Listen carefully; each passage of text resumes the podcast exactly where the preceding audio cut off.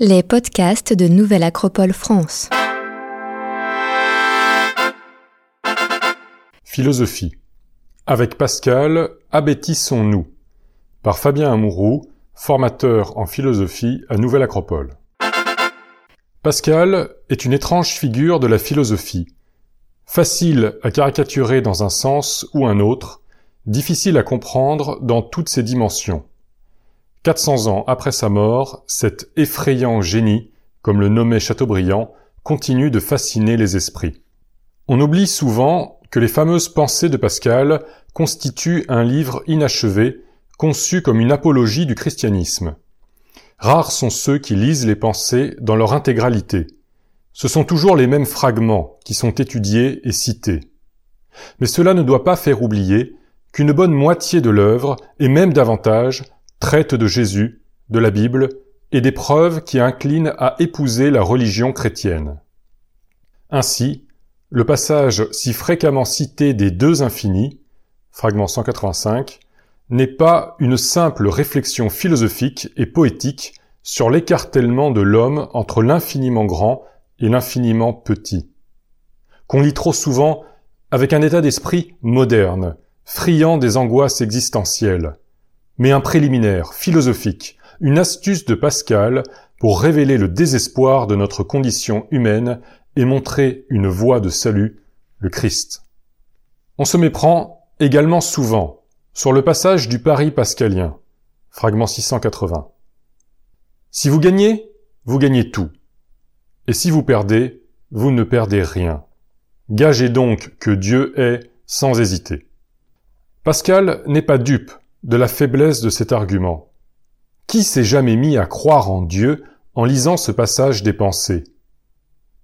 Pour son auteur, c'est avant tout une caricature de la pensée libertine qui n'envisage la vie qu'en termes de calcul et d'intérêt personnel. Pascal en dévoile l'absurdité, en montrant qu'elle devrait conduire, en toute logique et honnêteté, à la croyance plutôt qu'à l'athéisme.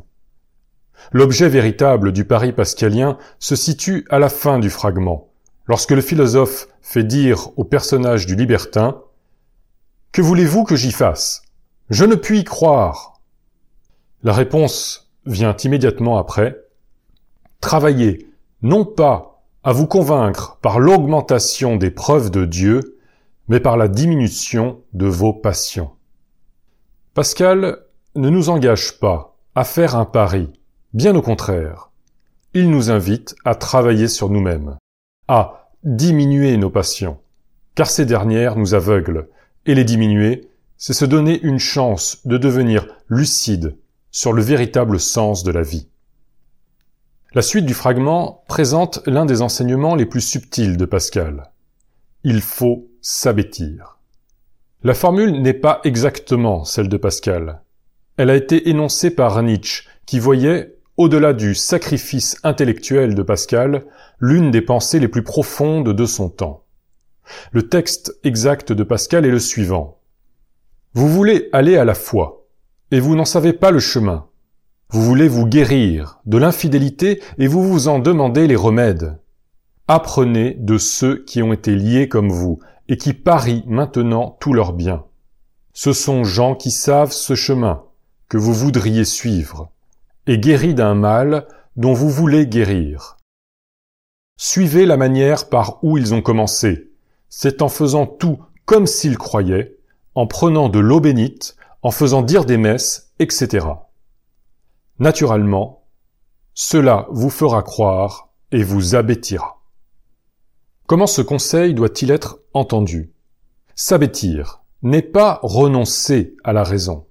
Tout au contraire, l'abêtissement dont il est question est l'acquisition par l'homme d'une seconde nature, d'un nouvel instinct, qui est semblable à celui des bêtes, dans le sens où la bête va son chemin sans être minée de doute sur sa propre existence, mais s'en distingue radicalement par son caractère conscient, libre et volontaire.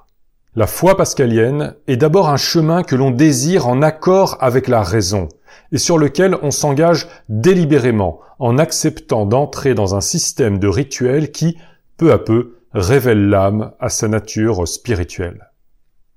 S'abêtir en un sens pascalien, c'est s'incorporer une idée pour qu'elle devienne une puissance d'action, une vertu. C'est une démarche intelligente et consciente. Le fragment 451 ajoute On s'accoutume ainsi aux vertus intérieures par ses habitudes extérieures. La foi ne doit surtout pas être confondue avec le dogme. Le dogme est une contre-vérité que l'on ne questionne pas. La foi, elle, ne s'oppose pas à la raison. Extrait du fragment 217. La foi dit bien ce que les sens ne disent pas, mais non pas le contraire de ce qu'ils voient. Elle est au-dessus et non contre. La foi porte sur des idées que la raison ne peut ni prouver ni rejeter, mais qui sont essentielles parce qu'elles transcendent la finitude de l'existence humaine. La foi est une confiance fondamentale dans le sens de la vie. La philosophie de Pascal assume la grande réconciliation de la foi et de la raison, ou plutôt la conviction que la puissance de la raison doit être mise au service de quelque chose qui la dépasse, et que l'on ne peut toucher qu'avec la foi. N'allons pas plus loin sans préciser que la foi de Pascal lui-même est venue en deux temps. D'abord par sa rencontre avec le jansénisme, un courant austère du christianisme de son époque qui a fait la notoriété de l'abbaye de Port-Royal. Pascal menait alors une vie que l'on qualifie de mondaine, dans le sens où il fréquentait les salons et attachait de l'importance à sa notoriété avec ses découvertes scientifiques. Par leur discours, des prêtres jansénistes ont eu une grande influence non seulement sur lui, mais sur toute sa famille. Sa jeune sœur, Jacqueline, un esprit au moins aussi brillant que Pascal entrera même dans les ordres. L'influence du jansénisme et de sa sœur est déterminante. Pascal prend de plus en plus en aversion sa vie mondaine, et, une nuit, il connaît une expérience mystique, la fameuse nuit de feu de Pascal. Lors de ce moment de grâce, qui dure quelques heures, il rédige un mémorial qu'il gardera ensuite toute sa vie cousu dans la doublure de son manteau et que l'on ne découvrira qu'à sa mort. À partir de là, Pascal ne doute plus, et son énergie, même s'il la consacre encore en partie à ses recherches scientifiques, est largement dirigée vers son projet d'apologie du christianisme, une œuvre très attendue dans les milieux jansénistes, mais qui demeurera inachevée et sera publiée comme une somme de fragments sous le titre Pensée de M. Pascal sur la religion et quelques autres sujets. Pascal dit la même chose que saint Augustin. La foi est une grâce. Sous-entendu, personne n'a la foi si Dieu lui-même ne l'accorde pas. En d'autres termes, nul n'est libre d'avoir la foi ou non.